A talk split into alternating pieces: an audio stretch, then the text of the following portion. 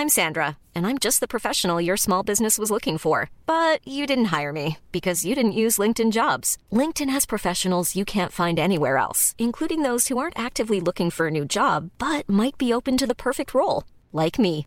In a given month, over 70% of LinkedIn users don't visit other leading job sites. So if you're not looking on LinkedIn, you'll miss out on great candidates like Sandra. Start hiring professionals like a professional. Post your free job on linkedin.com/people today. Ladies and gentlemen, welcome. Planning for your next trip? Elevate your travel style with Quince. Quince has all the jet-setting essentials you'll want for your next getaway, like European linen, premium luggage options, buttery soft Italian leather bags, and so much more. And it's all priced at 50 to 80% less than similar brands. Plus, Quince only works with factories that use safe and ethical manufacturing practices. Pack your bags with high-quality essentials you'll be wearing for vacations to come with Quince. Go to quince.com slash trip for free shipping and 365-day returns. to the new mixtape of the month. The show about interesting websites, cool podcasts, and awesome people. Discover new blogs, hear exciting podcasts, and explore simply more. Are you ready to rock? Say hello to your host, Daniel Core. Moin Moin und herzlich willkommen zu einem neuen Mixtape des Monats. Mein Name ist Daniel Kort und das ist das erste Mixtape im Jahr 2020 und ich habe mir für diese Folge Dr. Tim Reichel eingeladen. Er ist Studienberater, Buchautor und hat studienscheiß.de gegründet. Was das ist, erzählt er gleich. Und sein großes Steckenpferd ist das Thema Zeitmanagement. Da hat er jetzt beim Finanzbuchverlag ein neues Buch veröffentlicht. Busy is the New Stupid. Und darum geht's eben tatsächlich auch um das Thema Zeitmanagement, Produktivität und noch eine ganze Menge mehr. Und darüber haben wir im Podcast auch gesprochen. Und es ist eine sehr lebendige Folge, wo man tatsächlich, wenn man das dann auch umsetzt, sehr, sehr viel mitnehmen kann. Und ja, also dieses Interview finde ich persönlich sehr gut. Und ich hoffe, dass es dir auch gefällt. Und ich würde sagen, wir gehen jetzt ab zum Interview mit Tim. Auf geht's. Meine Leitung geht heute nach Aachen zu Dr. Tim Reichel und er ist Studienberater, Buchautor und hat die größte Plattform zum Thema Studieren im Netz gegründet. Sein Steckenpferd ist aber das Zeitmanagement und darüber wollen wir heute ausführlich sprechen. Bevor wir das machen, erstmal herzlich willkommen im Finanzrocker Podcast, Tim. Alles klar bei dir? Ja, morgen Daniel. Äh, grüß dich. Viele Grüße an deine Hörerinnen und Hörer auch. Ja, bei mir ist alles bestens. Ich hoffe bei dir auch in Lübeck. Ja, und ich freue mich sehr, dass ich dich jetzt am Apparat habe und mit dir mal spreche. Ich kenne dich aus dem Hochschulkontext, weil ich ja selber bei einer Hochschule arbeite. Und äh, da habe ich mich zwangsläufig mit Studienscheiß auseinandergesetzt. Das ist ja die Plattform, die du betreibst. Und äh, du arbeitest hauptberuflich als Studienberater, hast promoviert, schreibst Bücher und hast eben Studienscheiß aufgebaut. Das heißt, im Umkehrschluss, das Thema Zeitmanagement spielt für dich eine zentrale Rolle, oder? Ja, also ähm, auf jeden Fall. Nicht nur, weil ich darüber schreibe ähm, und auch meine besten Bücher über das Thema gehen, sondern einfach, weil ich sonst diese ganzen, mh, ja, vielen Projekte in meinem Leben, jetzt nenne ich das mal, Ja. gar nicht parallel stemmen könnte. Ich will jetzt nicht äh, behaupten, dass das alles so geplant war. Ne? Also das hat sich entwickelt, das ist auf, das hat sich entwickelt. Ähm, ich habe das parallel aufgebaut, ohne jetzt zu wissen, wo es überhaupt am Ende landen könnte. Man fängt halt einfach irgendwie an. Mhm. Aber mittlerweile brauche ich halt eine gute Selbstorganisation, um überall gute Leistungen noch zu bringen. Genau. Mhm. Studienscheiß habe ich ja schon erwähnt, das machst du jetzt schon einige Jahre. Kannst du vielleicht kurz erklären, was dahinter steckt? Studienscheiß habe ich 2014 gegründet. Ich habe damals für die RWTH in Aachen als Wissenschaftler und Studienberater gearbeitet, äh, Mhm. Fulltime. Das lief sehr gut. Also meine Sprechstunden waren immer rappelvoll. Irgendwann kamen Studenten von anderen Unis in meine offene Sprechstunde und wollten Beratung. Das konnte ich nicht oder das durfte ich nicht leisten. Mhm. Dann trotzdem versucht, was zu machen, ihnen ein paar Tipps zu geben oder ihnen zumindest die Ansprechpartner von den anderen Universitäten rauszusuchen. Das ist dann ja häufig schon eine Schwelle, die, oder das kann eine Schwelle sein, die einige Studierende nicht nehmen. Mhm. Und ähm, das Feedback war überragend. So, ähm, ich war damals sehr jung. Ich habe mit, mit 24 angefangen ähm, mit der Studienberatung, vorher schon als Tutor. Und dann kommt man so auf Augenhöhe sprechen. Das, Mhm. das war sehr wichtig, dass man halt auch nicht von oben herab und auch nicht mit einer anderen Sprache oder auch nicht mit einer sehr bürokratisierten Sprache äh, mit den Studierenden. Ähm, und weil das so gut lief, habe ich dann ähm, ja, im Jahr 2014 Plattform Studienscheiß gegründet. Eigentlich noch ganz andere Überlegung als heute. Damals wollte ich Studenten dabei helfen, äh, mit bürokratischen und rechtlichen Problemen im Studium zurechtzukommen. Mhm. Das mache ich heute immer noch, aber mit einem anderen Schwerpunkt. Im Moment, also aktuell ist Studienscheiß die größte persönliche Plattform, der größte persönliche Blog in Deutschland für Studenten, die Probleme damit haben, sich zu organisieren, zu mhm. motivieren. Das Drumherum im Studium, das Thema Selbstdisziplin, Eigenverantwortung, so etwas, was den Studierenden oder was uns nicht beigebracht wird, wenn man aus der Schule ins Unileben startet. Mhm. Das, das sind ja verschiedene Welten. Das leiste ich im Moment und 2014 war einfach für mich der Punkt, irgendwann erreicht, dass ich dann anfing, über diese Themen zu bloggen. Mhm. Und diese Blogartikel liefen unfassbar gut. Ich hatte wirklich tausende Aufrufe als kleiner ähm, Privatschreiber, der keine Ahnung hat, was ein Blog eigentlich ist. Ja. Ich habe mir einfach ein WordPress installiert. Ein guter Freund hat mir eine Seite gebaut, der konnte das ein bisschen, eine Webseite gebaut. Und dann ging es los. War noch sehr amateurhaft. Und dann habe ich irgendwann gesagt, komm, wir machen das richtig. Eine UG gegründet. Braucht man nicht viel Startkapital. Ich glaube, wir hatten 2000 Euro. Also mhm. ist auch viel Geld, aber ich habe mir gedacht, man kann das mal riskieren. Ja, und und dann ging's los. Witzige Geschichte in dem Zusammenhang. Ich hatte keinen Namen. Ich wusste nicht, wie man es nennen soll. Okay. Und dann saß ich eines Nachmittags im Büro an der RWTH hm, und korrigierte eine Prüfungsordnung. Das ist ähm, ungefähr die langweiligste Arbeit, die man tun kann. Und dann äh, an dem Tag hatte ein Kollege Geburtstag und gab vorne Kuchen aus. Das war bei, oder das ist bei uns an dem Institut dann so braucht, dass man dann einen Kuchen mitbringt, wenn man Geburtstag hat. Mhm. Am besten backt man den noch selber und so weiter. Und ähm, eben dieser Kollege kam dann ins Büro, holte mich ab, weil ich den Termin irgendwie nicht auf dem Schirm hatte oder das noch fertig machen wollte und sagte, Tim, jetzt lass mal den Studienscheiß liegen und komm nach vorne, es gibt Kuchen. Okay. Und dann war der Name gefunden. Ja, das ist natürlich auch ein außergewöhnlicher Name und der kam ja auch sehr gut an. Um mal so ein bisschen die Größe darzustellen, magst du mal erzählen, wie viele Follower du bei Facebook alleine hast? Wir haben bei Facebook jetzt 160.000 Follower, ich glaube ein bisschen mehr sogar. Mhm. Bei Instagram sind wir bei 44.000.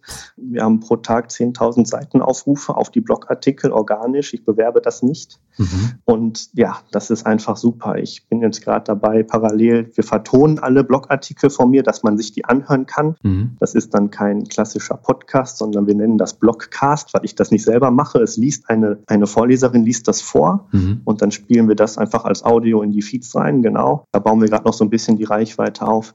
Aber ähm, ich habe von Anfang an drauf gesetzt, dass wir eine Kommunikation auch über Social Media machen. Das ist wahnsinnig mhm. wichtig und auch zeitgemäß. Und was wir über Facebook da abreißen, wir haben halt eine siebenstellige ähm, Reichweite pro Monat dort. Das ist ja enorm. Aber das heißt im Umkehrschluss, du verdienst mit der Plattform auch direkt Geld. Wie gesagt, wir hatten am Anfang ein ganz anderes Geschäftsmodell. Mhm. Ähm, zu Beginn hatten wir wirklich ähm, den Schwerpunkt auf Beratung und die Vermittlung von Anwälten für Studenten, die ähm, rechtliche Probleme im Studium haben. Mhm. Das war so nicht profitabel, dass ich es stark umschwenken musste. Mhm. 2015 habe ich dann über meine Social-Media-Kanäle, deswegen sind die so unfassbar gut, einfach die direkte Kommunikation gesucht mit den mhm. Abonnenten und habe äh, gefragt, ganz plump, was ist dein größtes Problem im Studium? Den, den Post habe ich heute immer noch. Irgendwann hänge ich mir den mal im Rahmen an die Wand, weil das die beste Entscheidung war, die ich damals getroffen hatte. Ja. Was ist dein größtes Problem im Studium, habe ich gefragt. Und dann kamen tausend Antworten. So, das habe ich dann nochmal über meinen Newsletter gefragt. Ich habe noch einen großen Studienscheiß-Newsletter, äh, 30.000 plus Abonnenten drin, die aktiv sind, also wahnsinnig gut. Hm. Und Tausend Antworten kamen zurück ähm, mit zu wenig Zeit zum Lernen, zu viel Stress, zu viel Druck, meine Noten sind zu schlecht, ich will ins Auslandssemester, weiß nicht wann und so weiter und so fort. Und man konnte alles zusammendampfen im Prinzip oder 90 Prozent zusammendampfen zum Thema ich kann meine Zeit nicht so einteilen, wie ich das gerne hätte. Mhm. Das Thema Zeitmanagement war das Problem. Natürlich auch dann die Randthemen, ne, Selbstbestimmung, Selbstorganisation und so weiter. Aber Zeitmanagement kommt man rauslesen, insbesondere in der Prüfungsphase zu wenig Zeit zum Lernen. So, und daraus entwickelte ich dann ein Buch habe ich den Bachelor of Time geschrieben, mhm. indem ich mich einfach, äh, habe mir drei Wochen Urlaub genommen damals, habe mich in die Bibliothek gesetzt und jedes Zeitmanagement-Buch gelesen, was es in Deutschland gab. Okay. Dann habe ich, das waren 30, 40 Stück. Ähm, ich habe dann irgendwann aufgehört, in den 90er Jahren weiter nach hinten zu gehen, weil die, die Themen wiederholen sich auch. Mhm. Dann habe ich nach Amerika geschaut, da was gelesen. Ich habe mir auch mal ein französisches Zeitmanagement-Buch gekauft, aber habe ich schnell aufgegeben. So gut ist bei Französisch nicht.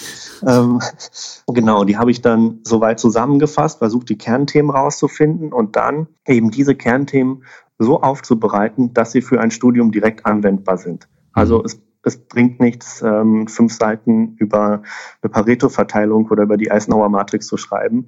Ähm, es reicht, eine halbe Seite drüber zu schreiben und dann zwei Seiten Anleitungen und Beispiele, wie ich es ganz konkret jetzt für meine Prüfungsvorbereitung einsetzen kann. Mhm. Und so habe ich es gemacht. Und Mittlerweile verdient der Blog oder verdiene ich damit Geld, dass ich meine Bücher verkaufe. Ich bin ein Verlag geworden. So, mhm. ohne es zu merken, sozusagen. Das hat sich so ergeben. Ähm, ne? ich, ich vergebe eigene ISBNs, ich bin bei den Großhändlern gelistet, ich habe die, die Presseverteiler, die ein Verlag braucht. Ähm, okay. Ich bin jetzt groß im Publishing. So, das funktioniert wunderbar. Mhm. Und dass sich das so entwickelt, war halt 2014, als wir gestartet sind oder auch 2016, als ich die Frage stellte, was ist dein größtes Problem? Das war nicht klar, dass das passiert. Mittlerweile habe ich 15 Bücher geschrieben, Kalender und Journals rausgebracht. Mhm. Ja, wie gesagt, ist, ist am Anfang nicht immer so klar, aber das Ziel war immer gleich, einen Nutzen zu liefern. Mhm. Den größten Nutzen zu liefern, dass man besser und glücklicher studieren kann, ohne sich kaputt zu machen.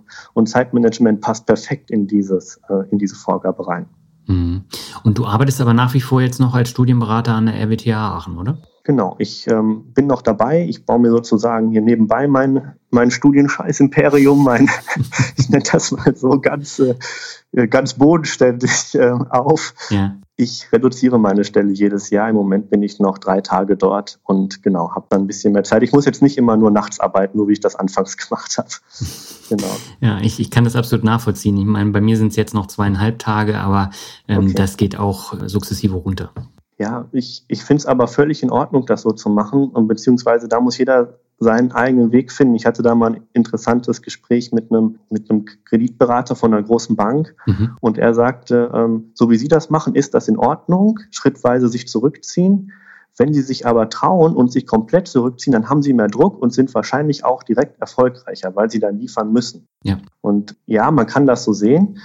Andererseits, wenn du nicht liefern kannst oder wenn irgendwas passiert und mhm. du diese Sicherheit nicht mehr hast, dann ist es halt auch direkt schnell vorbei.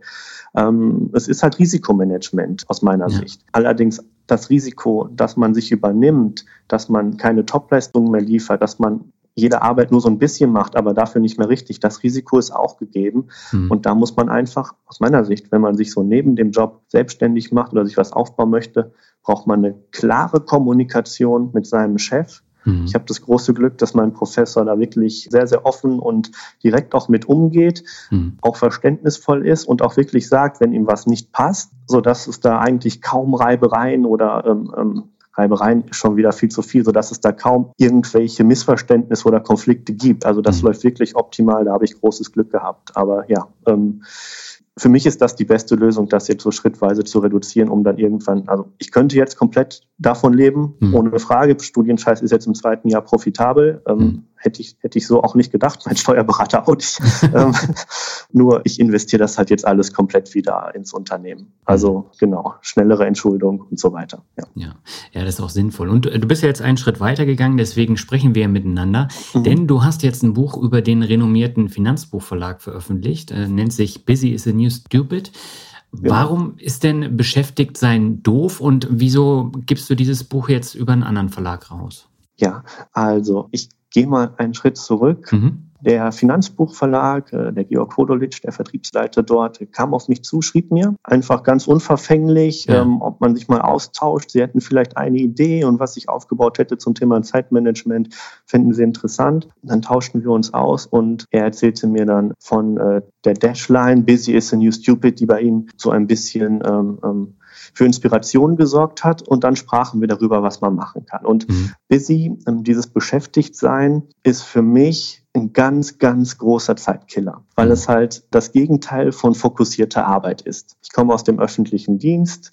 Ähm, ich, will, ich will einigen Kollegen nicht zu nahe treten. Es ist auch wahrscheinlich in der Privatwirtschaft so. Mhm. Oder nicht nur wahrscheinlich, ich bin mir sicher, dass es so ist, dass wir einen Großteil unserer Arbeitszeit damit verschwenden, einfach Dinge zu tun, die wir nicht tun müssen. Ja.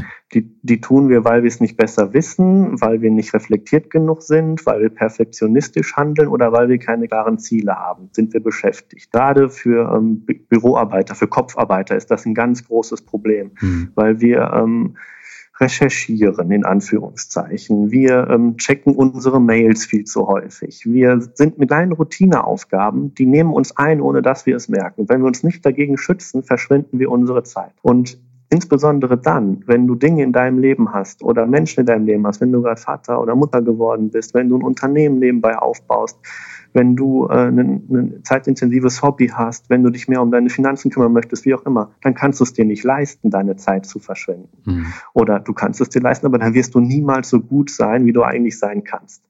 Und ähm, deswegen habe ich äh, ja diese, diesen Beschäftigungswahn, den Kampf angesagt. Und äh, wir haben zusammen, also der Finanzbuchverlag und ich haben dann überlegt, was man machen könnte. Ich wollte ein Buch für ähm, nicht für Studenten schreiben, mhm. sondern für alle Menschen. Und ähm, dann haben wir überlegt, womit kämpfen alle. Und das ist äh, gerade im Moment, welche Themen beschäftigen alle. Und das ist im Moment ähm, aus meiner Sicht der Punkt fehlender Fokus durch äh, Reiz- und Informationsüberflutung, durch mhm. keine klaren Ziele, wird die Konzentration immer mehr ähm, beeinträchtigt, die Konzentration schwindet. Und genau, ähm, das soll dieses Buch leisten. Dieses Buch soll zeigen, wie du A, ähm, reflektierter damit umgehst, B, wie du konzentrierter arbeitest und C, was du in der Zeit machen kannst, die du neu gewonnen hast, um bessere, klügere, dich nach vorne bringendere Ideen zu entwickeln. Mhm. Das heißt aber, für dich war jetzt die Idee, auch eine andere Zielgruppe mal anzusprechen und äh, darüber gehst du jetzt über den Finanzbuchverlag. Mm, ja, ich habe das vorher schon äh, versucht im April. Mhm. Im April, im Mai 2019 kam mein Buch 24-7 Zeitmanagement heraus. In dem Buch habe ich die bekanntesten und besten Zeitmanagement-Methoden, die es aktuell gibt, zusammengestellt und mhm. gesammelt und mit einer Anleitung versehen. Das ist halt so ein Kompendium im Prinzip. Und das habe ich ursprünglich für einen befreundeten Unternehmer geschrieben. Ähm, ähm, als Werbegeschenk. Okay. Und ähm, habe dann dazu einen Vortrag gehalten. Auf dem Vortrag hätte ich irgendwie äh, drei, 400 Bücher verkaufen können, weil die Leute das Buch haben wollten. Mhm. Und gesagt haben, mir, das hole ich für meine Abteilung. So. Und dann dachte ich, okay, habe mir das dann nochmal angeschaut, habe das nochmal überarbeitet, herausgebracht in kleiner Auflage unter dem Label Studienscheiß. Und das lief richtig gut. So, und ähm, jetzt Ende letzten Jahres war das Nummer eins in Zeitmanagement und Persönlichkeitsentwicklung in den ganzen Kategorien bei Amazon. Mhm. Und ich dachte, okay, ähm, die Zielgruppe ist es, ist es, also hier diese ähm, Menschen, die sich verbessern möchten, die sich weiterentwickeln möchten, die auch bereit sind, einen Invest dafür zu machen, mhm. die ähm, wissen, was Humankapital ist, um mal ein Fachwort reinzuwerfen, aber das mhm. ist dir wahrscheinlich oder euch Hörern wahrscheinlich auch bekannt. Ja. Ähm, so ein Buch, wunderbar. Es hat wunderbar funktioniert und jetzt ist Busy is in You Stupid nicht die Fortsetzung davon, sondern nochmal eine Weiterentwicklung. Mhm. Also nochmal eine Schippe drauf. Es ist umfangreicher, es ist, äh, es ist noch pointierter und es verfolgt ein viel klareres Ziel, nämlich nicht nur deine Zeit oder dein Zeitmanagement zu verbessern, sondern dir auch zu zeigen, was du dann machen kannst, wenn du es verbessert hast. Genau. Mhm. Ja, ich finde, das Buch kommt sehr schnell auf den Punkt. Es sind ja auch sehr kurze Kapitel mit äh, einigen Wiederholungen, so dass es wirklich schnell dann auch in den Kopf reingeht. Und ich kann die wesentlichen Aussagen sofort rausziehen und integrieren in den eigenen Alltag. Was macht denn für dich jetzt so ein, so ein gutes Zeitmanagement aus? Hm, ich glaube, es gibt nicht hm, das gute Zeitmanagement. Deswegen mhm. ist gut, dass du gesagt hast, ein gutes Zeitmanagement. Ja. Denn ich glaube, jeder Mensch muss das für sich finden. Also ich, ich habe mit ganz unterschiedlichen Menschen schon darüber gesprochen. Einige finden es ganz furchtbar, sich selber Ziele zu setzen, weil sie das ähm, einschränkt, weil die mhm. dann Druck verspüren. Andere sagen, wenn ich äh, vorm Schlafengehen nicht meinen nächsten Tag plane, habe ich Albträume. Also es ist ganz unterschiedlich. Ein gutes Zeitmanagement muss flexibel sein. Mhm. Ein gutes Zeitmanagement muss sich an deine Bedürfnisse anpassen. Und es muss dir die Freiheit geben, das zu tun, was du tun möchtest. So, das bedeutet nicht, dass es nicht anstrengend ist oder mhm. dass es dich ab und zu mal nervt oder dich herausfordert. Das nicht. Aber im Prinzip brauchst du einen Werkzeugkoffer. So, und ähm, damit vergleiche ich das Busy is a New Stupid so ein bisschen, weil ich dort halt ganz viele Methoden zeige, die du dir nehmen kannst, die du ausprobieren kannst, um zu gucken, ob die für dich passen, ob die geeignet sind. Und wenn nicht, dann nimmst du sie nicht. Dann nimmst du eine andere. Mhm. So, ich bin jetzt ähm, kein Autor, der sich hinstellt und sagt, das ist der Weg und den gehst du jetzt. Es gibt keinen anderen. Das ist okay. Quatsch weil so funktioniert unser Leben nicht. Dafür ist es viel zu individuell, viel zu modern. Wir müssen anpassen, wir müssen selber nachjustieren. Dabei möchte ich helfen. Und ähm, Busy is the New Stupid ist halt aus meiner Sicht ja so eine Landkarte. Ein Werkzeugkoffer, ich kann mir was rausnehmen, kann was ausprobieren. Wenn es nicht klappt, nehme ich das nächste, probiere weiter, habe aber trotzdem so eine Richtschnur, an der ich mich orientieren kann. Mhm. Genau. Was würdest du denn sagen? Ich habe festgestellt, vielen Menschen fehlt die grundlegende Motivation, sich mit den Themen Zeitmanagement und Produktivität auseinanderzusetzen. Woher kommt das? Ich glaube, es kommt daher, weil diese Themen unfassbar langweilig wirken, wenn man noch nie was davon gehört ja. hat. Und genau das war ja auch äh, mein Eindruck in dem eingangs beschriebenen äh, Prozess, als ich das erste Buch schrieb. Also mhm. ich habe jedes Zeitmanagement-Buch, auch seitdem ich das gemacht habe, in Deutschland gelesen, was auf dem Markt ist. Ich habe hier zu Hause 100 150 stehen. Und die wenigsten davon sind halt so geschrieben oder so dargestellt, so aufbereitet, dass man sagt, oh ja, es ist ein schönes Sachbuch, das kann ich jetzt mal lesen. Man kann das als Einschlafhilfe nehmen, häufig. Mhm. Und ich glaube, das schreckt viele Leute davor zurück, weil es ist ja eine Investition. Ich muss ja erstmal Zeit aufwenden, um mein Zeitmanagement zu verbessern. Das ja. ist ja, es ist ein ganz klassisches Invest eigentlich. So. Wenn dann aber diese Arbeit, die ich leisten muss, nicht nur anstrengend ist, sondern auch noch langweilig und man erstmal nicht sieht, was man eigentlich bekommt, mhm. dann ist das schwierig. Deswegen kann ich das gut verstehen, wenn viele sagen, ich will das nicht oder ähm, ich will das schon, ich mache es aber nicht, ich kaufe mir vielleicht das Buch und schaue da nicht rein. Viele Zeitmanagement-Bücher sind auch nicht interaktiv. Das mhm. ist dann ähm, eine Abhandlung. Ne? Es ist, ist eine Beschreibung vom Thema und ähm, damit kann man nichts anfangen, weil man sich dann selber die Handlungen, die To-Dos suchen muss. Deswegen habe ich jetzt auch in meinem neuen Buch, nach jedem Kapitel, du hast das gerade schon gesagt, gibt es so eine kleine Aufgabe, es gibt ein To-Do. Mhm. So, damit man direkt in Schwung kommt, direkt in Aktion, damit man direkt was machen muss. Denn anders baut man keine Gewohnheiten auf. Genau. Ja, lass uns gleich mal beim Thema Gewohnheiten bleiben. In den letzten Jahren gibt es zum Beispiel so einen Hype um das Thema Morgenroutine. Das ist ja auch etwas, was viele jetzt nutzen, um einfach auch besser in den Tag zu starten.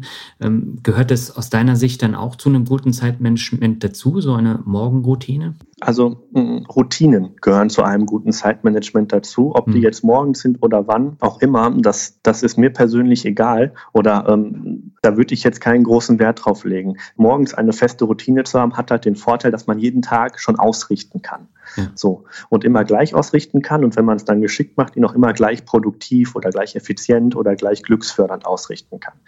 Geht mir jetzt gar nicht darum, dass ich jeden Morgen mich hinsetze und erstmal 30 Minuten lese konzentriert oder an meinem neuen Buch schreibe oder ähm, direkt Sport mache. Nein, ich kann mir auch einfach einen Tee machen und aus dem Fenster gucken. Wenn mir das gut tut und dafür sorgt, dass ich gelassener in den Tag starte, ja Gott, dann mach das doch, ist doch perfekt. Oder halt mit dem Hund spazieren gehen oder was auch immer. Mhm. Eine Morgenroutine aufzubauen ist allerdings Champions League, also was den Schwierigkeitsgrad angeht. Ja. Insbesondere wenn man jetzt kein Morgenmensch ist oder die meisten Menschen, die aufstehen morgens, haben es dann ja auch äh, in der Regel eilig, ne? irgendwie die Kinder fertig machen, äh, mhm. ins, ins Büro, in, in die Vorlesung, was auch immer. Die Zeit ist ja eng bemessen sich da dann noch eine Routine reinzupacken, schwierig. Deswegen, ähm, wenn man da Lust drauf hat, empfehle ich immer mit Mini-Routinen anzufangen. Und das kann einfach sein, zum Beispiel nach dem Aufstehen eine kleine Mini-Aktion machen. Zum Beispiel ähm, aufstehen, ein Glas Wasser trinken. Mhm. Aufstehen, eine Liegestütz machen. Aufstehen, eine Seite lesen. Sowas. Eine kleine Mini-Sache. Mhm. Und das dann eine Woche daraus dann so ein bisschen fühlen, wie ist das, komme ich damit zurecht, dann weitermachen und immer weiter steigern. Ich persönlich habe mit dem Glas Wasser angefangen. Mhm. Und wie sieht dein Morgen jetzt aus? Mein Morgen sieht so aus, also ich, ich plane meinen ähm, Tag am Abend vorher. Mhm. Das versuche ich tatsächlich. Ich schreibe dann auch in so ein Tagebuch oder so ein Journal oder wie man das nennt. Ich versuche tatsächlich mit meiner wichtigsten Aufgabe direkt morgens anzufangen. Das heißt, ich stehe auf, gehe direkt in die Küche, trinke ein Glas Wasser, kurz Toilette, dann an den Schreibtisch, halbe Stunde schreiben. Mhm. So. Und in dieser halben Stunde schaffe ich so viel wie zwischen, würde ich es am Nachmittag machen, wie zwischen 15 und 18 Uhr. Oha. Also, weil einfach der Geist so klar ist, weil es ruhig ist, weil dich keiner anruft. Also ich, ich stehe nicht besonders früh auf, ich stehe um halb sieben auf. Also es ist okay. jetzt nicht so, dass, dass man, ah krass, um halb fünf oder so. Nein, halb sieben, ganz, ganz normal. Also wahrscheinlich noch spät im Vergleich zu einigen mhm. anderen. Aber ja, ich bin noch so frisch, es gibt keine Ablenkung und weil ich so früh aufstehe und ich stehe nicht gerne früh auf, weil ich so früh aufstehe und dann schon hier sitze, ist halt auch das Mindset bei mir, ja, jetzt mach das halt auch. Du bist doch schon extra dafür aufgestanden. Mhm. So. Und das klappt einfach wunderbar. Um sieben Uhr oder kurz nach sieben dann Frühstück anziehen, Bad fertig machen und dann um 8 Uhr im Büro. Aber man hat dann schon was für sich selbst gemacht. Und das empfehle ich auch. Macht in dieser halben Stunde was für euch selbst. Macht das für euer Business, macht das für euer, macht das für eure Finanzen, macht das für eure Freiheit, macht das für eure Gesundheit. Das ist eure halbe Stunde. Macht dann mhm. nicht äh, die Präsentation, die noch äh, ansteht für euren Chef. Und gut, außer ihr seid super spät dran und davon hängt euer Leben ab, dann macht die von mir aus. Aber nutzt das für euch, dann ist auch eine ganz andere Motivation dahin. Mhm. Finde ich sehr interessant. Also ich mache es anders, aber ja, machst äh, also ich fange immer mit dem Frühstück an, beziehungsweise okay. mit Duschen und äh, danach mache ich dann äh, so die, die allgemeinen Aufgaben, aber das ist halt nicht so fokussiert bei mir. Und äh, ich habe eben in der Vergangenheit auch festgestellt, dass ich zwar viel, viele Apps nutze und auch mein Zeitmanagement immer mal wieder umstelle, aber es ist halt nicht stringent. Und äh, das ist tatsächlich auch immer wieder eine Herausforderung und es frustriert dann auf Dauer, wenn du immer wieder was anderes dann verwendest, um produktiver zu werden. Und ähm, hast du da vielleicht so einen, so einen Anti-Frustrationstipp oder ist es diese morgendliche halbe Stunde? Mm, also mm, erstmal zum ersten Ansatz von dir. Mhm. Ich finde das gar nicht schlimm, unterschiedliche Sachen auszuprobieren. Und vielleicht ist es auch das, was ein gutes Zeitmanagement ausmacht, nämlich mhm. flexibel zu bleiben, neue Tools zu testen und so weiter. Wenn du jetzt zum Beispiel aber sagst, äh, ich habe hier verschiedene Organisations-Apps, weiß ich nicht, äh, Trello, äh, Outlook und so weiter, alle schon durch, Wunderlist, keine Ahnung, ich, wir können jetzt alle nennen, ne? aber so ein paar ich kennt man ja davon. Die meisten schon durch, ja. Ah, okay, okay. Ja. Ähm, klar dann ist das nervig, wenn du dir überall dann nochmal da deine Boards oder deine, ähm, deine Ordner anlegen musst und so weiter. Das verstehe ich ohne weiteres. Hm. Ich glaube, es gibt da keinen Anti-Frustrationstipp, außer zu sagen, das ist der Prozess. Konzentrier hm. dich auf den Prozess. Warum machst du das? Warum wechselst du diese Apps? Was hat dir bei den einen nicht gefallen? Oder wechselst du aufgrund des Wechsels, um nochmal eine neue Dynamik in dein Zeitmanagement reinzukriegen, weil du sagst, damit hat es jetzt nicht geklappt. Vielleicht nimmst du dir auch zu viel vor. Hm. Kleine Sachen, das ist ganz wichtig. Kleine Schritte, kleine Mini-Routinen, wie bei der Morgenroutine gerade beschrieben. Ein Glas Wasser, eine Liegestütz, eine Seite lesen, 100 Worte schreiben. Jeden Tag fünf Minuten Trello, nicht mehr. Jeden Tag äh, zwei Sachen auf der Wunderlist bearbeiten, nicht mehr. Das könnte schon reichen, um äh, dir da eine Routine zu verleihen, dass es irgendwann genauso selbstverständlich ist, wie deinen Kalender in Outlook zu checken. Ähm, viele Leute machen sich ja To-Do-Listen. Damit habe ich ja auch angefangen. Da gibt es ja auch eine App wie To-Do-Ist, wo ich dann eine To-Do-Liste erstelle.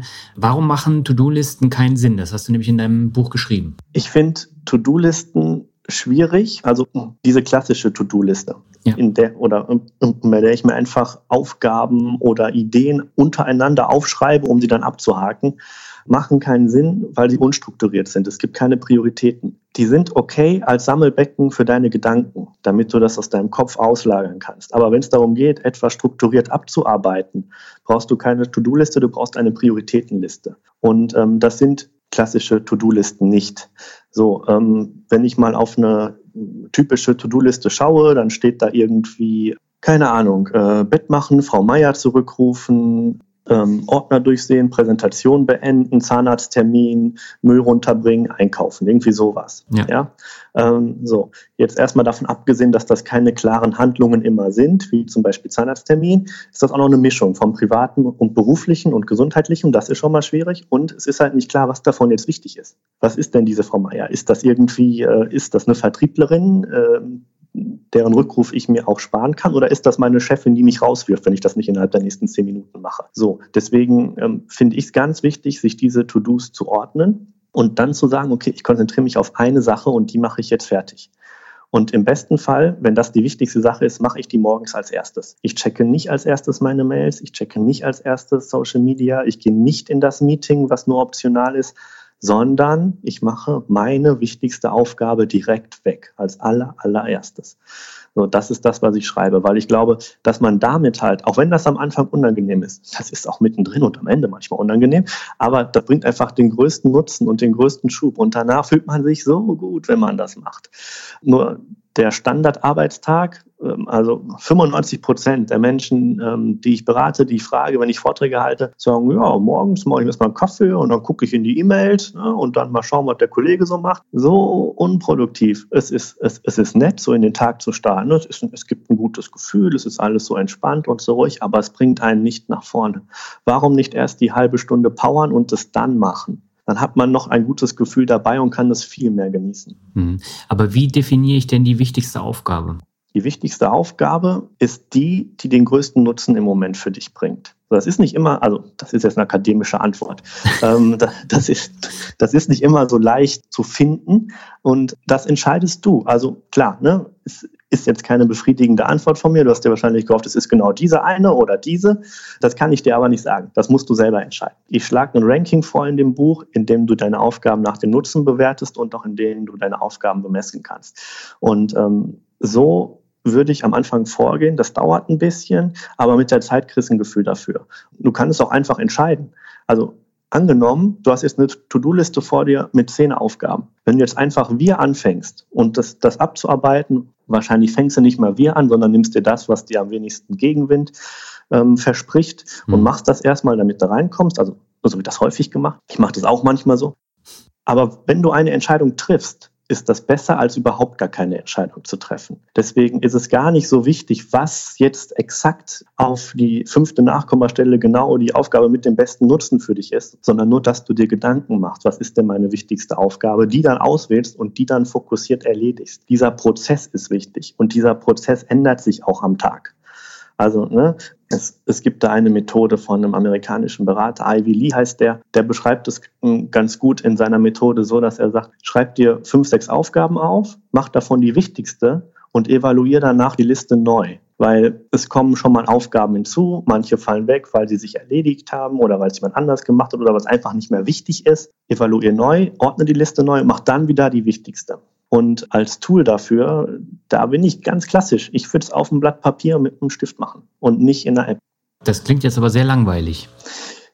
Ja, es funktioniert aber. Also für mich und für viele Leute, die ich berate, funktioniert es sehr, sehr gut. Okay. Insbesondere, weil du, sobald du die Aufgabe aufschreibst mit deiner Hand, also es ist jetzt wirklich, äh, es, gibt dazu auch Studien, ähm, hast du eine ganz andere Bindung zu dem Punkt, zu dem To-Do, als wenn du es in eine App tippst und dann durchstreichst. Ich weiß, das ist nicht so modern und das blinkt nicht so schön und man kann sich auch keinen Timer stellen, aber es funktioniert viel besser, weil du eine ganz emotionalere Motivation dann dazu hast. Mhm. Hast du denn außer Hand, Stift und Block noch andere Tools, die man gut für sein Zeitmanagement nutzen kann? Also ja klar, ich habe hier jetzt nicht nur, ähm, mein Büro sieht nicht so aus, als würde alles voller Papier liegen. Ich nutze das tatsächlich für meine täglichen Sachen. Ähm, ich, ich bin großer Trello-Fan habe da für jedes Unternehmen, für jedes Projekt, was ich habe, ähm, ähm, ein eigenes Board mir aufgebaut. Oder meine Strategie ist zu unterscheiden zwischen äh, langfristiger und kurzfristiger Planung. Langfristige Planung mache ich mit Tools. Da baue ich mir Mindmaps, da baue ich Global Pictures, da baue ich Boards mit Trello. Ähm, die kurzfristige Planung, die ich am Tag habe oder meine Tagesplanung, meine Tagesziele, mhm. die stehen auch in diesen langfristigen Boards drin. Nur die übertrage ich dann nochmal auf ein Stück Papier, was ich dann tatsächlich noch bearbeite, auf dem ich Notizen mache, was ich dann jeden Tag wegschmeiße, erneuere für den nächsten Tag. Aber diese Mischung passt eigentlich ganz gut für mich. Aber auch da, ne, das passt für mich. Das bedeutet nicht, dass das die beste Lösung für dich oder für deine Hörerinnen und Hörer ist. Hm. Einfach ausprobieren, was am meisten Spaß macht. Ne? Wenn ihr sagt, ja, ich, ich, ich habe keinen Bock, was aufzuschreiben, wir sind hier nicht im 17. Jahrhundert, ja, dann ähm, such dir eine coole App, schreib es da rein. Wenn dich das motiviert, wunderbar. Es, es wäre dumm, das nicht zu tun, ja. Ähm, Deswegen nochmal, äh, gibt da kein richtig oder falsch. Ich versuche halt diese verschiedenen Aspekte zu integrieren, also digitale Planung plus klassische Planung auf Papier, einfach um da Abwechslung reinzukriegen, weil ich die Abwechslung mache. Wie baue ich mir denn eine fokussierte Zielstrategie auf, äh, die ich dann auch wirklich nachverfolge, wo ich dann nicht nach ein, zwei Wochen oder ein, zwei Monaten sage, ja, macht ja eh keinen Sinn? Mhm. Ja, Ziele hm, ganz schwierig, ähm, hatte ich eingangs schon gesagt. Ähm, einige Leute finden Ziele super, die können sich schon damit orientieren. Andere verspüren schon äh, Druck, wenn sie sich einen Termin irgendwie in den Kalender eintragen muss jeder für sich selber entscheiden, wie straff dieses Ziel, diese Zielstrategie sein soll. Ich persönlich würde, so wie gerade besprochen, empfehlen, Ziele auf verschiedenen Ebenen was möchte ich dieses Jahr erreichen, was möchte ich diese Woche erreichen, was möchte ich diesen Tag erreichen. Man kann auch weitergehen und dann sagen drei, fünf, zehn Jahre und so weiter. Ja, ist auch sinnvoll, aber es ist sehr abstrakt. Wenn du jetzt ein konkretes Ziel hast, würde ich so auf Jahresebene mir was überlegen und es dann immer weiter runterbrechen. Das Problem bei Zielen ist häufig, ich nehme mal ein Beispiel aus dem Sport, Angenommen, jemand ist überhaupt nicht sportlich, möchte jetzt anfangen zu joggen und sagt, ich möchte jetzt, äh, ich möchte schaffen, äh, zehn Kilometer zu joggen. So, das ist für jemanden, der das noch nicht der nicht so sportlich ist, glaube ich schon ganz viel. Wenn der jetzt sagt, mein Ziel ist es, zehn Kilometer zu joggen, und sich gerade zum ersten Mal in seinem Leben Laufschuhe kauft, dann wird er das Ziel wahrscheinlich nicht erreichen, weil das zu groß ist. Mhm. Das frustriert dann nur. Im Prinzip müsste sich dieser Mensch eine Zielstrategie bauen, die lautet, ich möchte am Ende dieses Jahres es schaffen, zehn Kilometer am Stück zu laufen. Wie schaffe ich das? Indem ich mir einen Trainingsplan mache. Der Trainingsplan sieht einzelne Ziele jeden Tag oder drei, vier Mal in der Woche vor, mit mhm. Meilensteinen am Ende von jedem Monat. Ne? Ich kann jetzt zwei Kilometer laufen, ich kann jetzt drei, vier, fünf und so weiter. So, das heißt, ich breche große Ziele in kleine runter, in kleine realistische runter, die ich erreichen kann. Und um dem jetzt noch ähm, die nötige Motivation zu verleihen, kann man dann noch mit Belohnungen oder auch mit Strafen arbeiten, je nachdem, wie man es braucht, ne? wieder in sich hineinfühlen. Wenn ich heute nicht joggen gehe, darf ich nicht meine Lieblingsserie gucken. Oder andersrum, wenn ich heute joggen gehe, darf ich danach äh, eine halbe Stunde den Finanzrocker-Podcast hören. Irgendwie sowas, ne? Ja. Irgendwas Cooles, mit dem man sich dann belohnen kann. Genau. Aber jetzt mal Hand aufs Herz, bringt ja. denn die ganze Produktivität am Ende auch was? Also in Form von Geld oder mehr Freizeit? Wie war es denn bei dir? Hast du da was gemerkt, als du das alles umgestellt hast, dass du dann mehr Geld verdient hast oder weiter vorangekommen bist? Mhm. Ja, auf jeden Fall. Die Sache ist die, wenn ich äh, meine Produktivität erhöhe, schneller arbeite, besser mhm. arbeite, mehr Ergebnisse liefere, dann aber die neu gewonnene Zeit exakt für diese gleiche Tätigkeit ähm, wieder einsetze, um noch mehr zu machen, mhm. dann sieht man keinen Unterschied. Dann okay. läuft man nur schneller in seinem Hamsterrädchen. So, wenn ich aber jetzt sage, okay, ich schaffe die Arbeit, die ich sonst in acht Stunden geschafft habe, jetzt in sechs Stunden oder in vier. Jetzt sagen mhm. manche, ah, das ist unrealistisch. Nein, ist es nicht, weil unfassbar viel Zeit durch keine klaren Ziele, durch beschäftigt sein, durch verlorenen Fokus, durch Ablenkung, durch Perfektionismus verloren gehen. 50 Prozent Einsparungen kann man machen, ne? aber machen wir nicht so viel, sagen wir, ich spare ein, zwei Stunden am Tag ein. So. Mhm. Diese Zeit darf ich jetzt nicht nutzen, um weiter Vollgas in meinem Job zu geben, sondern muss was anderes machen.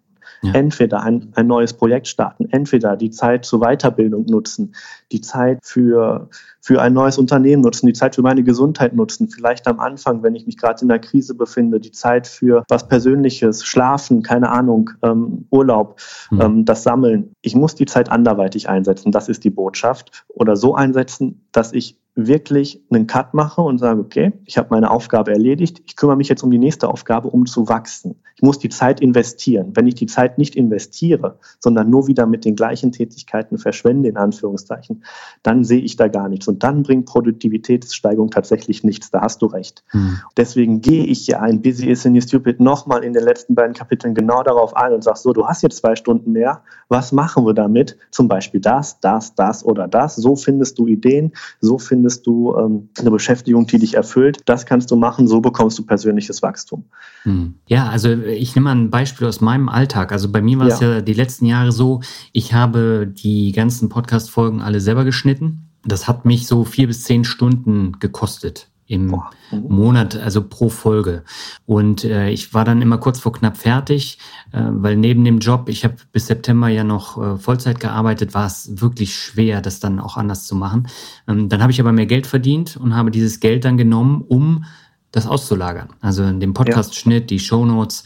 Und äh, das hat dann dazu geführt, dass ich dann wiederum mehr Zeit hatte. Jetzt habe ich die Stunden auch noch verkürzt und dann schaffe ich halt andere Projekte dann auch besser und kann dann auch mal sagen, so, ich lege mich jetzt eine Stunde auf die Couch und lese ein Buch und komme so auch weiter. Und ja. das ist so dieser Kreislauf und die Entwicklung. Ne? Ja, großartig, das outzusourcen, das zu delegieren.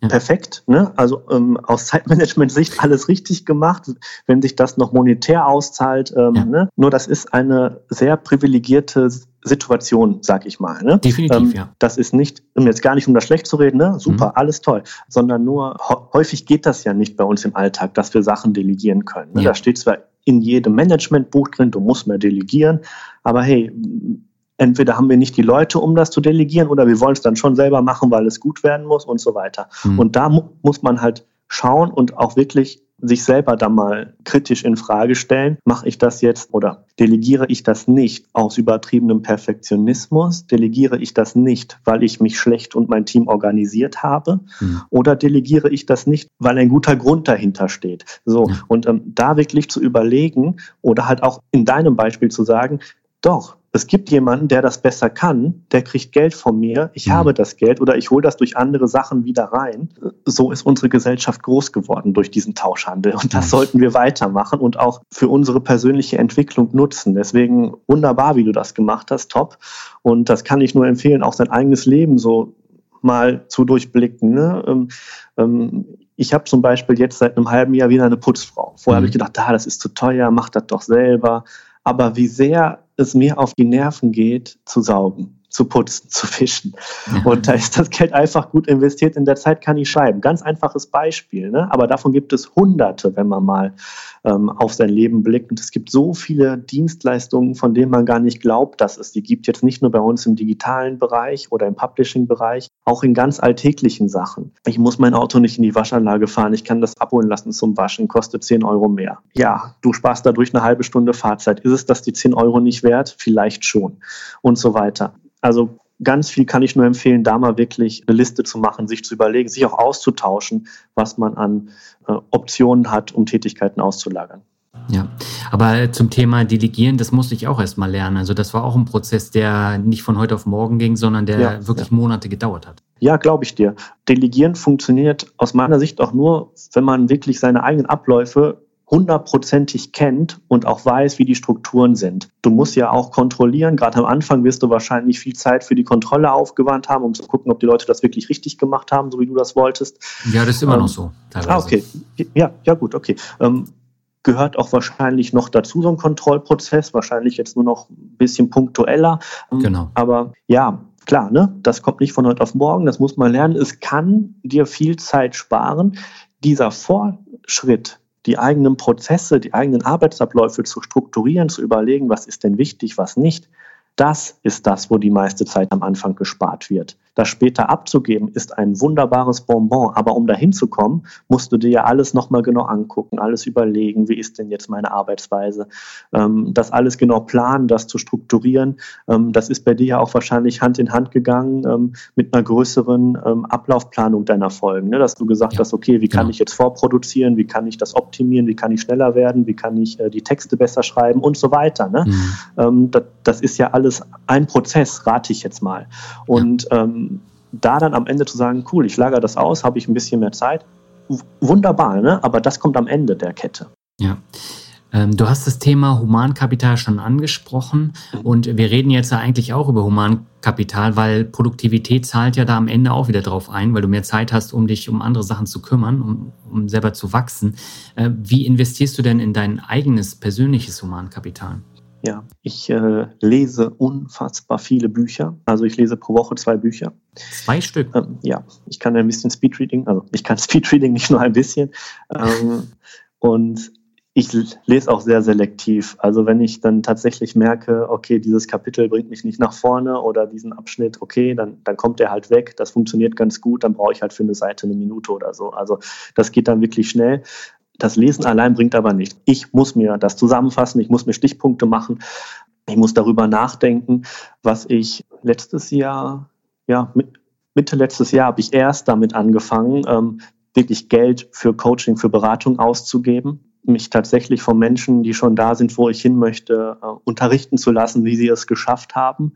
Das, ähm, das fühlt sich komisch an noch immer für mich wirklich jemanden, den ich vorher noch nicht gesehen habe. Es sind ja meistens digitale ähm, Leute, die da unterwegs sind, digitale Coaches, ja. denen wirklich dann ähm, einen, ja, doch auch noch für meine Empfindungen hohen Geldbetrag zu geben, mhm. um zu sagen, okay, zeig mir, wie du da hingekommen bist, zeig mir, wie ich besser werden kann, hilf mir beim Marketing, hilf mir beim Publishing und so weiter. Ähm, aber so bilde ich mich weiter. Also ähm, das, das ist klassisch auf der einen Seite mit dem Lesen, auf der anderen Seite halt mit dem Coaching, Videokurse. Sowas bringt mir unglaublich viel, ja. Mhm. Und hat es sich jetzt schon ausgezahlt?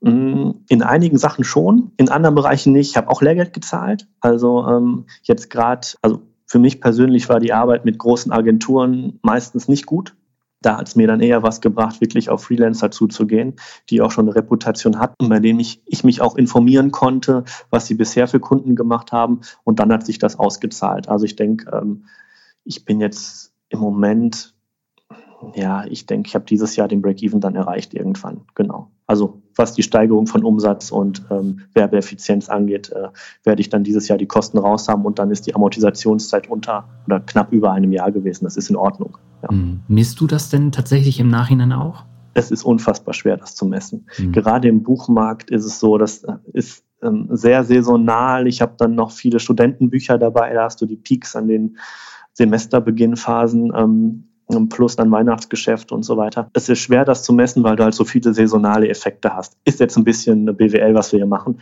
aber passt ja auch so ein bisschen. Ne? Ja. ja, ich versuche das zu messen. Ich versuche vor allem aber auch zu schauen, haben mir die Informationen dabei geholfen, die ich durch Coachings, durch Bücher, durch Kurse äh, bekommen habe, weiterzugehen, bessere Ideen zu entwickeln und bessere Strategien, die mir in Krisenzeiten helfen. Ich hatte letztes Jahr eine große Krise, mhm. weil ähm, ähm, ich erzähle es einfach mal, ja. Weil äh, Facebook von einem Tag auf den anderen ähm, den Namen Studienscheiß auf den Index gesetzt hat. Oh äh, die Seite verstößt dann gegen die guten Sitten, weil das Wort Scheiß darin steht. Mhm. Und ich durfte keine Werbeanzeigen mehr schalten. Mhm. So, das war katastrophal. Ich habe einen Monat lang mit denen verhandelt, habe bis, äh, bis zur deutschen Abteilungsleiterin äh, für die Kundenbetreuung Facebook habe ich es geschafft, mich zu telefonieren, aber mhm. es hat nichts gebracht. Der beste Vorschlag war, den Namen zu ändern, was einfach kein Vorschlag, also es ist ein Vorschlag, aber kein besonders guter. So, und zu dieser Zeit hätte ich halt so einen Coach oder ähm, ein Coaching vielleicht gebraucht oder einen Kurs gebraucht, der mir sagt, ja, ist nicht so schlimm, du kannst das und das machen. Oder halt ähm, mir gezeigt, wie ich in dieser Phase umgehen kann. Und vor dem Hintergrund, das war nicht die einzige Krise, die ich hatte. Es gab ganz viele, es gab hunderte, jeder Unternehmer weiß das. Eigentlich mhm. ist es ja häufig äh, Krisenmanagement in, ja. in, großen Phasen, was man hier so macht den ganzen Tag. Und äh, äh, daran messe ich auch die Menschen, die mich beraten hilft mir deren Rat in Krisen weiter? Wachse ich da draus? Fördert das meine Resilienz? Fördert das meine Kreativität, mit Problemen umzugehen? Gibt mhm. mir das einen neuen Impuls, um eine Problemlösung zu finden für was, äh, was ich vorher nicht so auf dem Schirm hatte? Und ähm, da habe ich bisher auch ein paar gefunden, die mir da wirklich ähm, noch nochmal die Augen ein Stück weit geöffnet haben und gesagt haben, ja, dann mach das doch anders, du musst anders kommunizieren, ähm, ähm, frag doch mehr um Hilfe, so ein Tipp, äh, ne, so ein Allerweltstipp. Ne? Mhm. Aber jetzt bezogen auf ein konkretes Problem, häufig sind es ja diese Allerweltstipps, die uns helfen, die wir nur nicht sehen, ja, mhm. ähm, weil wir gerade irgendwie blind in der Situation sind, weil wir es isoliert betrachten, weil wir ähm, selber diesen Schritt nicht gehen können und uns jemand dahin schubsen muss. So, und sowas ist eigentlich sehr wertvoll, wenn man das finden kann über Informationsprodukte. Genau. Mhm. Und konntest du dann das Problem mit dem Namen lösen? Nein, konnte ich nicht. Äh, drei Monate später haben sie mich einfach so vom Index genommen. Also es ist, es ist lächerlich, ja. Mhm. ja, ja. Das Problem ist gelöst, aber ich habe es nicht gelöst. Der Zufall hat es entstehen lassen und gelöst. Ja. Ähm, genau. Aber das ist immer die Problematik, wenn du jetzt so eine große Plattform hast wie Instagram, wie Facebook, jetzt gehören die auch noch zusammen. Ja, und ja. wenn du jetzt eine riesengroße Facebook-Gruppe hast mit über 100.000 äh, Leuten und äh, die Gruppe wird dann zugemacht oder gesperrt oder was auch immer, so wie du es jetzt erlebt hast mit den Anzeigen ja. und dem Namen, ja. aber du hast da keinen Einfluss drauf. Und äh, dann bist du von heute auf morgen, äh, hast du ein Problem, was du nicht mehr alleine lösen kannst. Exakt, genau. Mhm. Und ähm, da muss man das nehmen. Also ich habe das dann genommen und habe meine Schlüsse draus gezogen. Die Schlüsse sind, ich möchte nicht mehr abhängig von diesen willkürlichen Unternehmen sein. Mhm. So, das war der Schluss. Ist ein ehrenwertes Ziel, glaube ich, aber gar nicht so leicht umzusetzen. Ja. Und in der Phase hatte ich äh, den, den, äh, den Traffic auf meine Website, der kam zu 70, 80 Prozent von Facebook, Instagram. So. Mhm. Und ähm, ich habe dann äh, die Strategie gewechselt. Ich habe mir ähm, zwei, ähm, zwei IT-Fachleute geholt, habe meine Programmierfirma gewechselt, die meine Seite programmiert, die meine Seite, mein Webdesign übernimmt. Ich mache das nicht selber. Also ich, ich kann ein bisschen Webdesign, ich kann auch ein bisschen programmieren, aber ich mache das nicht selber. Ich lagere das aus, so wie du. Die mhm. können das viel besser und viel effizienter. Und habe gesagt, okay, wir stellen jetzt um, ich möchte organischen Traffic. Und ähm, wir haben gesagt, ja, das dauert aber ein bisschen. Ja, ja, wir sind jetzt ähm, kein Jahr später. Ich habe jetzt 95 Prozent organischen Traffic und Facebook, Instagram ist auf drei Prozent runter. Von drei Prozent? Drei Prozent. Die Seite ist riesig, aber im Verhältnis zu dem, was ich über suchmaschinenoptimierte Artikel, Landingpages, E-Mail-Marketing und so weiter bekomme, ist das jetzt nichts mehr. Und ich bin mhm. wahnsinnig entspannt. Kann Facebook mich gerne nochmal auf den Index setzen, kein Problem. Ja. ja aber ähm, da musst du erstmal hinkommen, ne? Und dass du dann auch das komplett umstellen kannst, dass du die Experten findest, die das dann auch umsetzen können. Und äh, hinterher, wenn du es gemacht hast, äh, müssen natürlich auch die Buchverkäufe dann stimmen. Völlig richtig, hm. völlig richtig. Ne? Ähm, erstens große Herausforderung, zweitens teuer. Ne? Du musst, also ich habe hab bestimmt, ja, das war ein fünfstelliger Betrag, den ich da investieren musste, ne? um das umzubauen. Ja, jetzt auch, auch allein die Stunden, ein guter Programmierer nimmt halt 90 Euro die Stunde. Das hm. ist halt so. Ne? Ähm, so. Ähm, Genau, damit dann die Seite optimieren. Ich selber habe äh, hunderte Stunden natürlich da reingesteckt, weil ich halt äh, die Artikel, meine Bücherseiten, das sind halt meine Babys, da kümmere ich mich selber drum. Mhm. Meine studentischen Hilfskräfte haben nochmal, also äh, ich habe Hiwis angestellt, ähm, die haben mir dabei auch gut geholfen, auch das zu strukturieren, auch nicht die Übersicht zu verlieren. Ich habe über 300 Artikel, das ist schwierig, mhm. aber ähm, was ich dann spare, erstens, ähm, ich muss Facebook und Instagram viel weniger bezahlen, weil ich dort keine Werbeanzeigen mehr schalten muss. Ja. Ich, ich bin viel breiter aufgestellt. Gut, man kann jetzt sagen, ja, du bist jetzt aber von Google abhängig. Ja, gut, okay, das mhm. ist aber jede Website. Das ist dann weniger schlimm als diese willkürliche, ja, wir sperren jetzt deinen Namen Geschichte. Mhm. Und ja, ne, es, es war ein Risiko. Es, es war nicht absehbar, dass das mit den Büchern so gut weiterläuft. Es läuft jetzt gut weiter. Im Moment ähm, teste ich jetzt noch Amazon Marketing ähm, als, als ähm, Korrespondenz zu Facebook, wieder große amerikanische Firma. Mhm. Und dieses Mal werde ich mich halt nicht so tief reinknien, sondern nur Erfahrungen sammeln. Erstmal gucken, wie läuft es denn? Gibt es Strategien? Aber abhängig machen werde ich mich davon jetzt nicht. Mhm. Und das ist halt der Punkt. Von solchen Dingen lerne lern ich halt oder das empfehle ich auch jedem anderen. Wenn es dann mal ein Problem gab, nimm das, schlüssel das auf, analysier das. Ja, das ist unangenehm und das tut auch weh, weil man halt eigene Fehler auch sieht und weil man die einfach eiskalt ansprechen muss, einfach mhm. eiskalt sich aufschreiben muss und sich dann auch wahrscheinlich drei, vier, fünf Tage fragt, wie konnte ich denn so dumm sein? Das ist doch klar. Ich weiß doch, was Diversifikation bedeutet. Ich weiß doch, dass ich mich von denen nicht abhängig machen darf. Warum habe ich das denn gemacht? Ja, weil es funktioniert hat. Also es, es sind ja Gründe da, ja. da aber einfach den Schritt zur Selbstkritik zu gehen, das, das bringt einen, glaube ich, nach vorne in allen Lebensbereichen. Jetzt mhm. nicht nur in Bezug aufs Marketing, wie jetzt bei mir, auch äh, nochmal den Bogen zu schließen aufs Zeitmanagement, auf die Kommunikation. Ja, wir verballern alle jeden Tag unfassbar viel Zeit, aber heute ist der beste Tag, um damit einen Schritt weit aufzuhören. Sehr schön. Lass uns zum Abschluss nochmal auf das Thema Finanzen zu sprechen kommen. Im mhm. Finanzpodcast müssen wir natürlich auch ein bisschen über Geld ja. sprechen. Ähm, wie sieht denn da so dein Wachstum aus? Ähm, hast du dich mit deinen persönlichen Finanzen schon auseinandergesetzt? Legst du Geld an oder hast du da eine Zielstrategie festgelegt? Mhm. Also das hatte ich tatsächlich. Ich habe das im Studium, ähm, ähm habe ich damit angefangen. Ich habe mhm. mein Studium mit Online-Poker finanziert. da war ich ganz gut. ja, äh, das gewonnene Geld kam dann äh, in, in, in, so ein Mischportfolio. Ich habe mich da nicht, äh, nicht explizit mit auseinandergesetzt. Mein Vater hat das gemacht. Der mhm. macht das unfassbar gerne in seiner Freizeit. Der macht aber auch so Quatsch wie Chartanalysen und so. ich, ich habe Finanzen im Studium vertieft. Ich kann Markowitz-Portfolio berechnen. Das, das hilft im, im täglichen Handel, glaube ich, nicht so viel, nee. aber ich weiß ungefähr, wie es funktioniert. Das ist aber schon wichtig. Ja, also ein Grundverständnis ist, ist da, glaube ich. Genau, nachdem mein Studium fertig war, ich mit der Doktorarbeit anfing, äh, dann auch irgendwann Studienscheiß gründete, war halt klar, dass mein größtes Investment mein Unternehmen dann ist. Und das ist auch so, da bin ich jetzt am meisten investiert. Ich glaube, ähm, ähm, von den Mitteln, die ich investieren könnte, sind davon 80 Prozent in mein Unternehmen. Ich habe zwei Unternehmen. Da sind die drin und der Rest liegt so ein bisschen rum, falls mal was ist. Also ich, das ist nicht gut bei mir ausgeglichen. Mhm. Ähm, ähm, ich habe äh, jetzt noch so eine Beamten- äh, oder so eine öffentlichen Dienst äh, Zusatzrente, die ist ganz okay, was die abwirft. Das habe ich jetzt halt noch gemacht, um irgendwas zu machen nebenbei. Mhm. Aber bis zum letzten Jahr war das Hauptaugenmerk darauf gerichtet, Studienscheiß profitabel zu machen. Das hat auch funktioniert. Wir haben jetzt nur noch einen KfW-Kredit an der Backe. Die sind halt leider wie Beton. Die kannst du nicht tilgen, wie du möchtest. Okay. Ähm, die laufen einfach die 20 Jahre durch oder die 15 Jahre durch. Weiß ich gar nicht, wie viel ist. Ja, e egal. Ähm, ja, ich denke, investieren, auch sich mehr ähm, um die eigenen Finanzen zu kümmern, wird bei mir ab nächstem, ab übernächsten Jahr ein größeres Thema, im Moment schaue ich mir nur an, was meine Freunde so machen. Und das ist zum Teil halt äh, ja ähm, interessant, aber auch ein bisschen lustig. Der eine hat jetzt angefangen, mit Devisen was zu machen, ist okay. auf die Schnauze gefallen.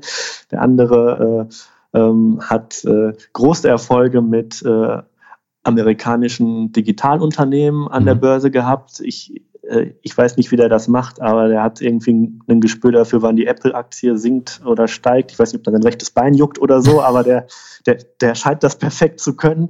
Das ist dann ganz nett, sich das anzuhören. Also ich, ich, ich finde das Thema super spannend und ich bleibe da auch dran und informiere mich da auch.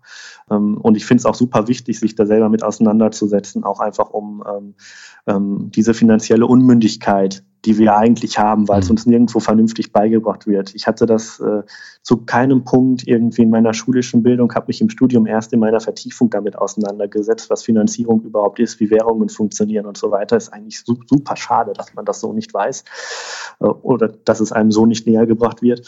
Aber ja, da werde ich mich in den nächsten Jahren noch mehr drüber informieren, auf jeden Fall. Mhm. Wobei äh, die Rendite, die du jetzt aus deinen Unternehmen bekommst, die ist ja dann wahrscheinlich noch um einiges höher, als wenn du es jetzt an der Börse anlegen würdest.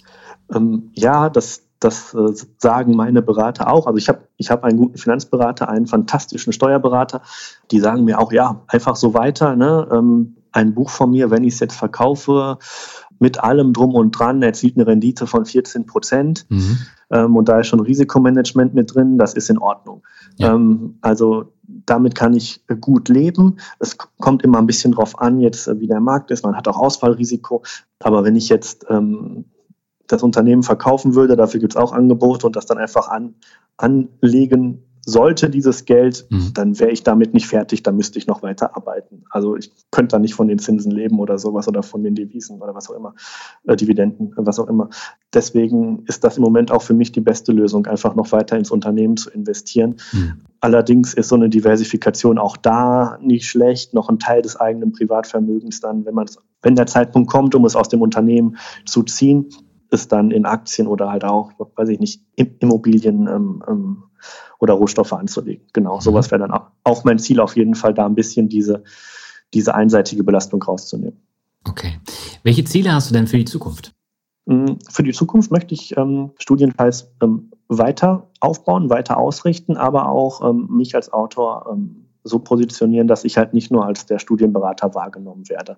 Das hat mit meinem letzten Buch schon ganz gut geklappt. Busy is the new stupid ist jetzt der nächste Schritt, den ich da gehen möchte. Einfach um den Menschen oder um meinen Leserinnen und Lesern zu helfen. Ich möchte halt ein staubtrockenes Thema Produktivität, Zeitmanagement ins Moderne überführen. Bisher gelingt mir das ganz gut und genau da möchte ich weitermachen. Ich möchte damit weitermachen. Ich möchte ähm, ähm, der bekannteste Autor in diesem Bereich werden. Das ist ein großes Ziel, aber wir versuchen das. Der Finanzbuchverlag hilft mir da sehr gut bei. Mhm. Und so wollen wir einfach weiterentwickeln, die Unternehmen produktiv, ähm, nicht produktiv, ähm, ähm die Unternehmen, ja, weiter profitabel zu halten. Erfolg profitabel ja. ist das Wort. Profitabel, okay. danke. die, die, Unternehmen profitabel kriegen. Genau. Und das beste Ziel wäre natürlich dann äh, langfristig, und damit meine ich in den nächsten drei bis fünf Jahren, richtig gut von den eigenen Werken, von den eigenen Unternehmen leben zu können. Genau. Mhm. Sehr schön. Das sind ja einige Ziele, die du da hast. Wer von den Hörerinnen und Hörern jetzt Interesse hat an den Büchern, dann schaut einfach in die Shownotes oder in den Blogartikel. Da verlinke ich einige Bücher. Ich verlinke auch äh, studienscheiß.de und äh, schaut euch das mal an. Man kann eine Menge lernen. Also ich habe zumindest aus dem Gespräch auch schon wieder eine Menge gelernt. Und dann würde ich sagen, Tim, kommen wir zum Abschluss zum Finanzrocker Word Shuffle. Das heißt, ich nenne dir einen Begriff, du sagst, was dir dazu einfällt, kann kurz sein, kann ein bisschen länger sein. Und beginnen möchte ich mit Promotion anstrengend auf jeden Fall, mhm. aber auch eine der interessantesten Erfahrungen, die ich in meinem Leben bisher hatte. Ich war noch nie so nervös wie vor meiner mündlichen Promotionsprüfung. Kommt gerade alles wieder hoch. Ähm, aber auch eine schöne Zeit. Wahnsinnig viel gelernt in dem Prozess, auch beim Schreiben der Doktorarbeit, auch gesehen, was man schaffen kann, auch gesehen, was andere geschafft haben, aber auch festgestellt, wie viel man nicht weiß in diesem Prozess. Mhm. Und das ist dann auch mitunter sehr frustrierend. Das ist aber ganz normal. Es gibt dafür auch einen, einen wissenschaftlichen Begriff. Ich glaube, das ist dieses Hochstapler-Syndrom, dass mhm. je mehr man über eine Sache weiß, desto unwissender fühlt man sich, obwohl das gar nicht der Fall ist. Aber weil man so viele Nuancen auf einmal kennt oder sieht und denkt, ah, das müsste ich auch noch wissen und so weiter. Also ich habe mich wahnsinnig verrückt gemacht vor der mündlichen Prüfung, habe dann aber bestanden. Jeder, der die Möglichkeit von seinem Professor oder von seiner Professorin angeboten bekommt, eine Promotion zu machen, das kann ich nur empfehlen. Das ist wunderbar, um sich selber nochmal zu finden, auch wirklich nochmal sich mit einem Thema so intensiv zu beschäftigen, wenn man dahinter steht. Großartig, kann ich nur empfehlen. Hat dir das jetzt beim Bücherschreiben geholfen? Nein. Also eine Doktorarbeit ist, ist stilistisch etwas ganz anderes als ein modernes Sachbuch, wie ich das schreibe. Ja. Ich möchte auch gar keine Bücher in Form von einer Doktorarbeit schreiben, weil das unfassbar langweilig ist. Hm. Das hilft deshalb, weil du präzise sein musst. Du musst unfassbar präzise sein bei deinen Beschreibungen. Du musst genau arbeiten mit den Quellen. Ne, ist ja immer groß in der Presse, wenn da irgendwas nicht vernünftig ist bei den Politikern. Hm. Und deine, ähm, deine Frustüberwindungsfähigkeit steigt. Also äh, eine Doktorarbeit zu schreiben macht keinen Spaß. Wenn man die am Ende hat, dann, dann ist es super. Das gilt das alte Schriftsteller-Sprichwort. Äh, Nichts ist so schön äh, wie geschrieben zu haben. Bei einer Doktorarbeit gilt das nochmal hundertfach verstärkt. Ähm, es hat mir insofern dabei geholfen, dass meine Sprache genauer geworden ist und auch, dass ich jetzt ein ganz anderes ja, ein ganz anderes Qualitätsbewusstsein für Texte habe, weil ich halt viel genauer hingucke, ja, wo kommt das denn her? Ist das denn fundiert? Auf wen verweist er denn? Und in Sachbüchern hat man das häufig gar nicht. Mhm. Ähm, lass uns gleich mal zum nächsten Begriff äh, kommen. Mhm. Da schließe ich nämlich eine Frage dran an. Für die Karriere, das ist das Wort, hat sie jetzt aber nicht so viel gebracht, oder?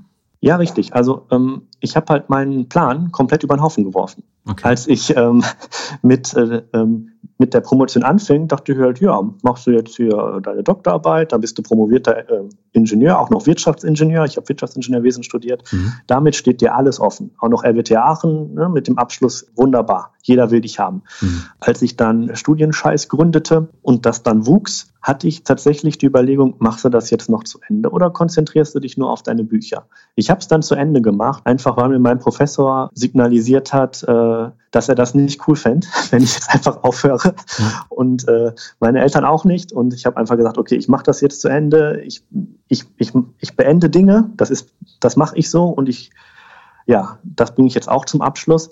Ähm, für meine Karriere als Wissenschaftler hat es mich nicht nach vorne gebracht. Allerdings, das, was ich dabei gelernt habe, auch mein Verständnis zum Thema wissenschaftlichen Arbeiten, das hat mir ganz viel gebracht. Weil wenn mir jetzt jemand sagt, ja, ich habe Probleme mit meinem Bericht, ich habe Probleme mit meiner Abschlussarbeit, ich habe Probleme, mich zum Schreiben zu motivieren, dann kann ich sagen, ja, verstehe ich, habe ich alles durchgemacht, sogar Champions League, nämlich die Doktorarbeit. Ich weiß, wie es geht, probier mal das und das, vielleicht hilft dir das. Und insofern hat es mir schon was gebracht, jetzt nicht so zählbar, dass man sagt, oh, ein promovierter Ingenieur, hier sind Ihre 80.000 Jahresgehalt. Ja. Nein, da, das nicht, aber auf lange Sicht denke ich schon. Mhm. Dann der dritte Begriff hat auch wieder damit zu tun, Selbstständigkeit. Mhm. Selbstständigkeit ist doch etwas, von dem ich äh, eine ganz andere Vorstellung hatte, bevor ich ein Unternehmen gegründet habe. Ja. Habe wirklich gedacht, dass man sich so eine Zeit selber einteilen kann und äh, dass man sich die Kunden aussucht. Äh, nein und nein. Also es bedeutet nicht, dass man komplett selbstbestimmt ist, sondern nur, dass man selbst verantwortlich ist, aus mhm. meiner Sicht. Ähm, ich ich finde aber auch dieses dämliche Sprichwort mit, ne, man macht alles selbst und ständig oder wie das heißt, ja, wenn man sich halt nicht klug organisiert, da kommen wir wieder zum Zeitmanagement. Mhm. Ich musste das ja auch erst lernen. Ich musste ja auch erst lernen, wie man das macht, wie man zwei Jobs oder drei Jobs unter einen Hut bringt, plus ein Privatleben. Ne? Ja. Also ich, ich gehe dreimal abends mit Freunden weg, zum Beispiel im Moment, um einen Ausgleich zu schaffen. Ich mache Sport. Äh, ich habe eine Freundin, ich äh, fahre einmal die Woche zu meiner Familie und besuche meine Eltern. Ähm, das alles noch nebenbei und das würde nicht gehen, wenn ich äh, hier dieses alles selbst und ständig Mindset hätte. Mhm. So, ähm, das heißt, davon muss man weg. Selbstständig bedeutet für mich, dass man sich um sich selbst, um seine eigenen Interessen kümmern muss, dass man aber auch ein Umfeld schaffen muss, das das akzeptiert, dass man ein Netzwerk hat, was einen unterstützt und so weiter. Ja. Das bedeutet für mich Selbstständigkeit. Okay. Der nächste Begriff ist mein Standardbegriff, das ist Rockmusik. Rockmusik. Erinnert mich an meine erste äh, Lieblingsband als Teenager. Das waren die Red Hot Chili Peppers. Okay. Ähm, zählt das zur Rockmusik? Ja, oder? Ja, ja. absolut. Ja, äh, die waren, ich glaube, die waren damals schon so ein bisschen out, als ich die gut fand. Ähm, aber absolute Lieblingsband damals. Ich hatte das Zimmer voller Poster. Zwei andere Freunde aus der Stufe fanden die auch gut. Die anderen haben den Kopf geschüttelt, weil gerade Hip-Hop groß war. Ähm, mhm. aber ich, ich fand die gut. Ich höre die ab und zu immer noch. Äh, Give It Away ist immer noch auf der Playlist bei mir. Ähm, ja, großartige Band. Äh, Rockmusik, super, ja. Okay, aber jetzt hörst du keine Rockmusik mehr? So ab und zu schon. Also ich bin jetzt nicht so, dass ich mich auf ein Genre festlege. Mhm. Ähm, ich bin jetzt auch nicht der, der sagt, äh, Lieblingsmusik ist Radio oder so, sondern ähm, es ist halt stimmungsbezogen. Ne? Rockmusik ja. ähm, beim Abschalten oder beim Sport wunderbar. Ähm, wenn ich konzentriert was schreiben möchte, höre ich lieber Bach oder sowas nebenbei, wenn ich was hören muss. Ähm, okay. Also es ist unterschiedlich, ja. Alles klar. Der nächste Begriff ist Prokrastination. Prokrastination ähm, überfällt jeden, mich auch. Äh? Es, ist, es ist das Aufschieben von wichtigen Dingen mhm. und es kommt ganz unscheinbar ins Leben, einfach wie gerade beschrieben, wenn ich mit einer wichtigen Aufgabe eigentlich konfrontiert bin. Ich aber erstmal meine E-Mails checke oder erstmal den Schreibtisch aufräume, die Wohnung putze, ähm, den Nachbarn besuche oder was auch immer. Prokrastination, Zeitkiller, ähm, einer der größten Zeitkiller, den es gibt. Aber auch ähm, ein natürlicher Mechanismus im Menschen, der uns davor schützt, auszubrennen, der uns davor schützt, uns unbequemen Situationen auszusetzen. Ähm, man muss damit zurechtkommen. Reflexion hilft, sich zu überlegen, okay, ich verschwende meine Zeit manchmal, ich prokrastiniere manchmal, ich schiebe wichtige Aufgaben auf. Warum mache ich das? Mhm. Okay, ich habe vielleicht Angst vor dem Ergebnis, ich habe Angst vor Feedback, ähm, ich habe keine Lust, das zu tun, weil ich nicht genau weiß, wie es geht, wie auch immer. Wenn man das schon mal weiß, ist diese erste Schwelle überwunden und man kann mit der Problemlösung anfangen. Wenn man aber sagt, ich kümmere mich da gar nicht drum, dann prokrastiniere ich halt, wird man niemals das Potenzial abrufen können, was man eigentlich hat. Oder wenn man halt sagt, ich prokrastiniere nie, ich bin unfassbar effizient, ich arbeite acht Stunden nonstop jeden Tag, ja. ähm, das ist halt so eine kleine Burnout-Garantie, ne? ähm, würde ich halt gucken, dass man da ein gutes Mittel findet. Ja. Der letzte Begriff, das ist auch ein Standardbegriff, das ist Glück. Hm. Glück ist für mich ein Gefühl, das man auch zulassen muss. Mhm. Glück, ähm, man muss sich aus meiner Sicht dafür entscheiden. Also ich habe die erfolgreichsten Menschen ähm, schon gesehen, ne? ähm, Mitte 20, finanziell unabhängig, Familie, unfassbar attraktiver Partner, alles okay und die waren nicht glücklich, weil sie selber das nicht gesehen haben. Mhm. So und ähm, das Glück liegt für mich auch nicht darin, äh, jetzt unfassbar reich oder ähm, super erfolgreich zu sein, sondern wirklich darin, den Moment zu haben. Also ähm, diese kleinen Momente, das ist wichtig für Glück, aber halt auch ähm, seine eigenen Träume zu erfüllen, an sich selbst zu arbeiten, sich selber ähm, bei sich selbst zu sein, ein selbstbestimmtes Leben zu führen und nicht immer von anderen hin und her geschubst, fremdbestimmt zu sein. Das ist wichtig, das ist Glück für mich, Freiheit im Prinzip. Ja. Mhm. Also das ist äh, praktisch die Zusammenfassung von dem, was du vorher gesagt hast, also mit Zeitmanagement, mit Produktivität, mit sich selber was aufbauen, indem man sich Freiräume schafft, das äh, führt am Ende dann zu Glück.